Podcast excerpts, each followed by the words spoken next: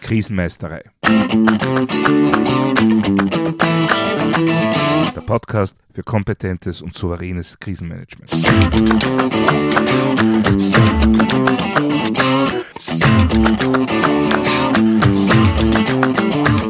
Hallo, ich bin Thomas Prinz von krisenmeisterei.at. Ich helfe Verantwortlichen, Krisen souverän und kompetent zu meistern, damit diese nicht zu ihrer persönlichen Tragödie werden. Heute geht es um sogenannte Tabletops. Für die, die sowas noch nicht kennen, dabei geht es um eine Form von Übungen, bei der Notfälle oder Krisen nicht realitätsnah simuliert, sondern eher diskutiert werden. Und genau da beginnen Chance, aber auch Gefahr dieser Methode. Wenn man sich diverse Definitionen durchliest, dann lauten die in etwa so. Bei einer Tabletop-Exercise kommen die jeweiligen EntscheiderInnen bzw. Schlüsselpersonen in einem Raum zusammen. Die Rollen gemäß Notfall- oder Krisenmanagementplan sind bereits verteilt worden oder werden ihm zu Beginn der Übung vergeben. Und dann wird ein Szenario durchgesprochen. Eine Übungsleiterin oder ein Übungsleiter stellt dieses Szenario vor und leitet dann durch entsprechende Informationen bzw. Fragen die Übung. Soweit, so gut. Diese Methode hat vor allem einen riesigen Vorteil. Ich kann sie sehr schnell starten, ohne allzu aufwendige Vorbereitungen. Der, die Übungsleiterin muss sich natürlich gut vorbereiten, das ist klar. Aber abgesehen davon hält sich der Aufwand in Grenzen. Auch behindert diese Form der Übung den Alltag weniger als zum Beispiel eine Simulationsübung.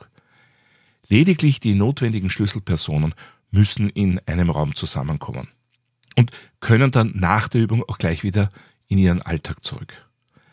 Insofern eignet sich die Form des Tabletops hervorragend, um bestimmte Szenarien auch einmal schnell zwischendurch zu wiederholen bzw. aufzufrischen.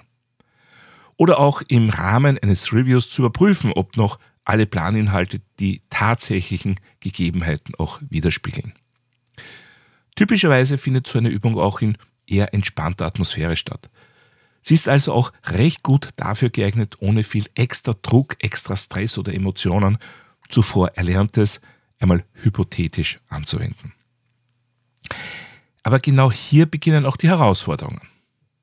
Zuallererst einmal muss ich mir dieser und anderer Besonderheiten bewusst sein, denn selbst wenn etwas bei so einer eher entspannten Übung problemlos zu funktionieren scheint, im Rahmen einer Simulationsübung oder gar im echten Leben, wenn also Stress und Emotionen dazukommen, kann das alles natürlich ganz anders ausschauen. Gleichzeitig ist es aber genau deshalb auch so wichtig, nicht gleich mit der Maximalbelastung zu starten. Insofern ist eine Tabletop-Exercise der perfekte Schritt von einer theoretischen Vorstellung eines Plans hin zur realitätsnahen Anwendung, womöglich sogar unter erschwerten Bedingungen. Also die emotionale Belastung ist ein Punkt, der bei einem Tabletop üblicherweise ganz anders aussieht als in der Realität. Ein zweiter großer Unterschied, der mir bewusst sein muss, ist die Zeit bzw. die zeitlichen Abfolgen. Bei so einer Übung vergeht zwischen Entscheidung, Umsetzung und Erfolg mitunter überhaupt keine reale Zeit. Ich entscheide mich zum Beispiel eine Fabrikshalle zu evakuieren und kann sofort im Rahmen der Übung zum nächsten Schritt weitergehen. In der Realität würde das aber natürlich jetzt einige Zeit dauern. Ähnlich verhält es sich mit Informationsschritten. Ja, selbst bei Simulationsübungen wird das oft vernachlässigt. Da werden notwendige Telefonate oft nicht wirklich durchgeführt.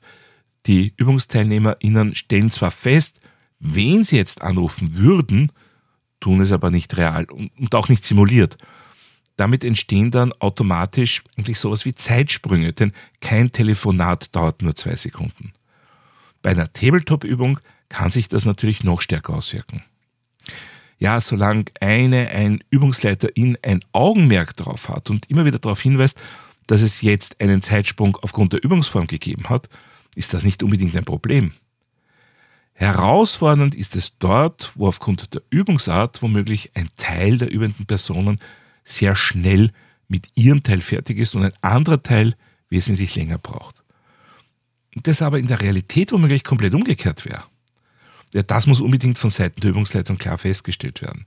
Sonst kann sich in der Vorstellung der Teilnehmerin die verfälschte Wahrnehmung zu einer klaren Erwartungshaltung entwickeln.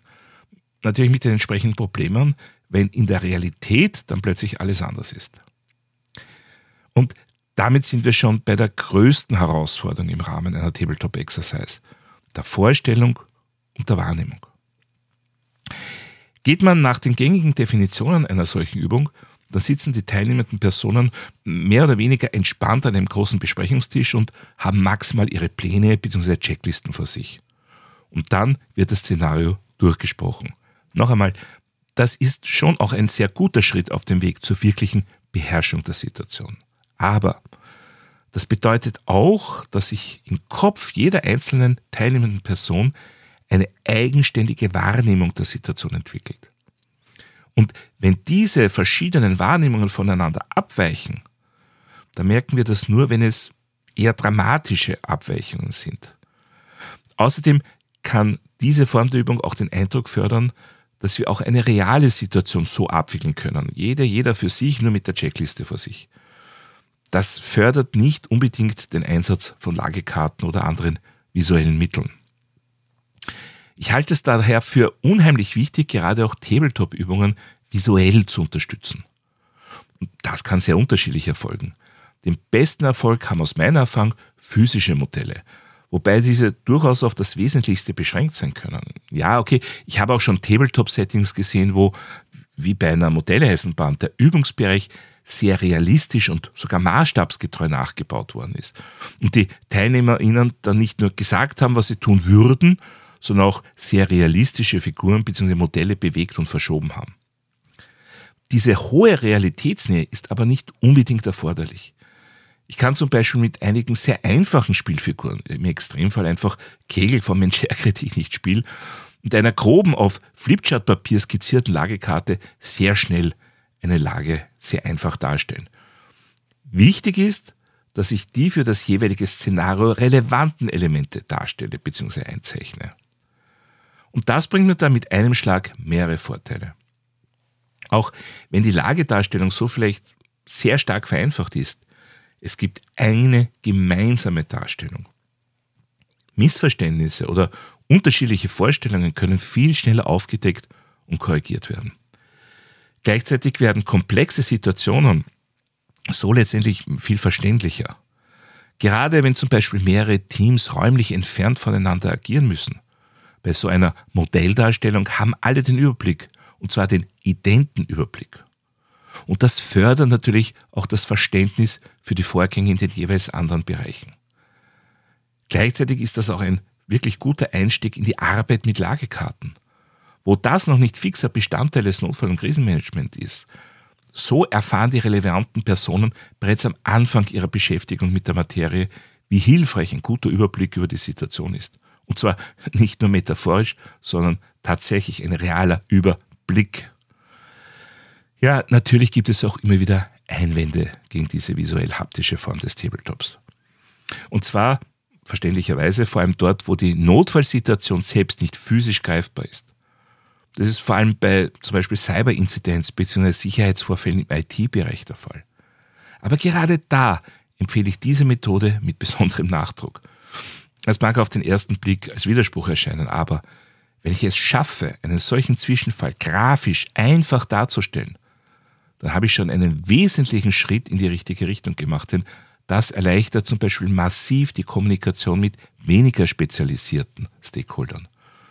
Und tatsächlich gibt es international renommierte, auf Cybervorfälle spezialisierte Teams, die in ihrem Einsatzstab eine eigene, nur für die grafische Darstellung verantwortliche Person haben.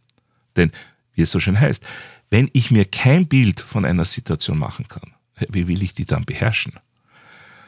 Also, in welchem Bereich auch immer Sie tätig sind, überlegen Sie sich, wie Sie Notfälle oder Krisen möglichst einfach grafisch oder noch besser sogar haptisch darstellen können. Das verbessert den Output solcher Tabletop-Übungen massiv. Die TeilnehmerInnen kommen danach mit einer gemeinsamen Vorstellung der einzelnen Schritte und Lageentwicklungen heraus und sind wesentlich besser für die nächsten Entwicklungen bzw. realen Zwischenfälle gerüstet. Und wenn Sie diese Methode einmal entwickelt bzw. implementiert haben, dann können Sie diese über die klassische Tabletop-Exercise hinaus anwenden. Denn schon die Einschulung auf ein bestimmtes Szenario verläuft viel anschaulicher, wenn ich nicht nur Abläufe via PowerPoint schriftlich an die Wand knall, sondern den um einen Tisch versammelten SchulungsteilnehmerInnen zeige, wie alles genau abläuft. Dann kann man auch einmal im wahrsten Sinne des Wortes die Perspektive wechseln oder einen anderen Standpunkt einnehmen. Und ich kann sogar noch weitergehen. Wenn ich bei der Entwicklung von Notfallplänen eine derartige Technik einsetze, dann wird es viel einfacher, Ablaufprobleme oder irgendwelche Formen von Wechselwirkungen verschiedener Aktivitäten zu erkennen.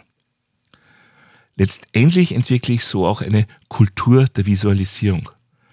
Denn das erlebe ich nach wie vor viel zu häufig, dass Menschen meinen, gerade auch in Notfall- oder Krisensituationen alles quasi aus dem Kopf heraus abwickeln zu müssen dass kognitive Hilfsmittel wie Checklisten und Visualisierungshilfen wie Lagekarten viel zu selten eingesetzt werden. Die beste Abhilfe aus meiner Sicht, so früh wie möglich in der Ausbildung und regelmäßig im Rahmen von Besprechungen und Übungen diese Techniken einsetzen. Denn so werden auch Tabletop-Übungen wesentlich lebendiger. Ich bin noch immer in einem geschützten, relativ entspannten Ambiente, aber ich überlasse die Wahrnehmung und Vorstellung der jeweiligen Geschehnisse und Aktivitäten nicht mehr der individuellen Fantasie bzw. Erfahrung der einzelnen TeilnehmerInnen, sondern schaffe sehr schnell ein gemeinsameres Verständnis. Und das erhöht den Erfolg einer solchen Übung aus meiner Erfahrung massiv. Auf jeden Fall steigt dann der Output mehr als der Aufwand für die Vorbereitung. Denn als Übungsleiterin muss ich das Szenario ohnehin gut vorbereiten. Für die grafische und oder physisch-haptische Darstellung muss ich mir im Wesentlichen einmal gut überlegen, wie ich mit möglichst geringem, vertretbarem Aufwand eine ausreichend gute Lagedarstellung erreichen kann. Und diese Vorgehensweise kann ich dann standardisieren und immer wieder verwenden. Wobei, wo es bereits gute Lagekarten gibt, habe ich im Prinzip ohnehin schon fast alles, was ich brauche. Ich muss es nur verwenden. Soweit für heute zum Thema Tabletop-Übungen. Wie sehen da Ihre Erfahrungen aus? Schreiben Sie mir doch ein E-Mail an podcast.krisenmeistere.at. Oder noch besser, hinterlassen Sie mir eine Sprachnachricht via memo.fm-krisenmeistere. Ich bin gespannt auf Ihre Erfahrungen und freue mich sehr auf Ihre Anregungen. Darüber hinaus können Sie mich auch über meine Website www.krisenmeistere.at kontaktieren. Dort finden Sie auch wie immer Shownotes und weitere wertvolle Infos zum Thema Krisenmanagement. Ich würde mich auch freuen, wenn Sie meinen Newsletter abonnieren bzw. mein E-Book runterladen. Außerdem können Sie sich für eine meiner Online-Schulungen anmelden. Und falls Sie es noch nicht getan haben, vergessen Sie nicht, den Podcast gleich zu abonnieren. Dann versäumen Sie auch in Zukunft keine Folge. Das war's für heute. Ich bin Thomas Prinz von krisenmeistere.at. Vielen Dank fürs Zuhören und auf Wiedermeistern bei der nächsten Folge.